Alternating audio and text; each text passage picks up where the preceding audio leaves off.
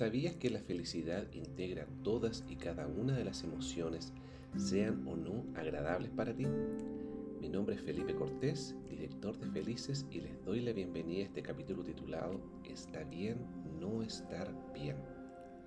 El deterioro de la salud mental a nivel mundial es un hecho irrefutable y sin precedentes que nos invita a hacer una reflexión sobre la misma y sus efectos, especialmente en tiempos de pandemia. Al respecto, y según cifras aportadas por la Organización Mundial de la Salud, más de 450 millones de personas están afectadas por algún problema de salud mental.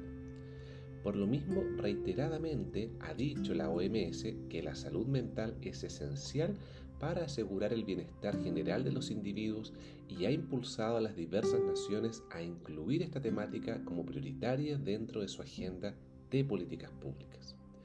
Esto, entre otras, porque considera que los problemas asociados a la salud mental podrían ser la principal causa de discapacidad en el mundo para el año 2030.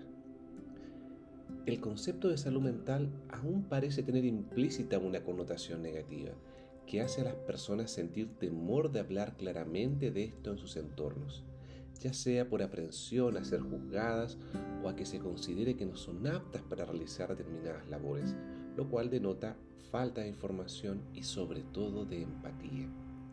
En relación a lo anterior, los índices de depresión y de suicidio han aumentado significativamente entre los países de la OCDE, lo cual sin duda constituye una crisis sanitaria y social. Por ello, como Movimiento Internacional por el Bienestar, te recomendamos hablar directamente y de forma abierta del tema, habilitando espacios de diálogo y atender a las emociones propias como también a las de nuestros cercanos.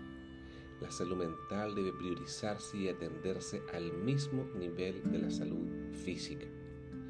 Por otra parte, promover la empatía entre nuestros cercanos y propiciar actividades participativas en torno al equilibrio entre la vida personal y laboral, el manejo del estrés, la organización de tareas, el manejo de la depresión y la ansiedad, resiliencia, entre otros, son esenciales para ir trazando una cultura de bienestar.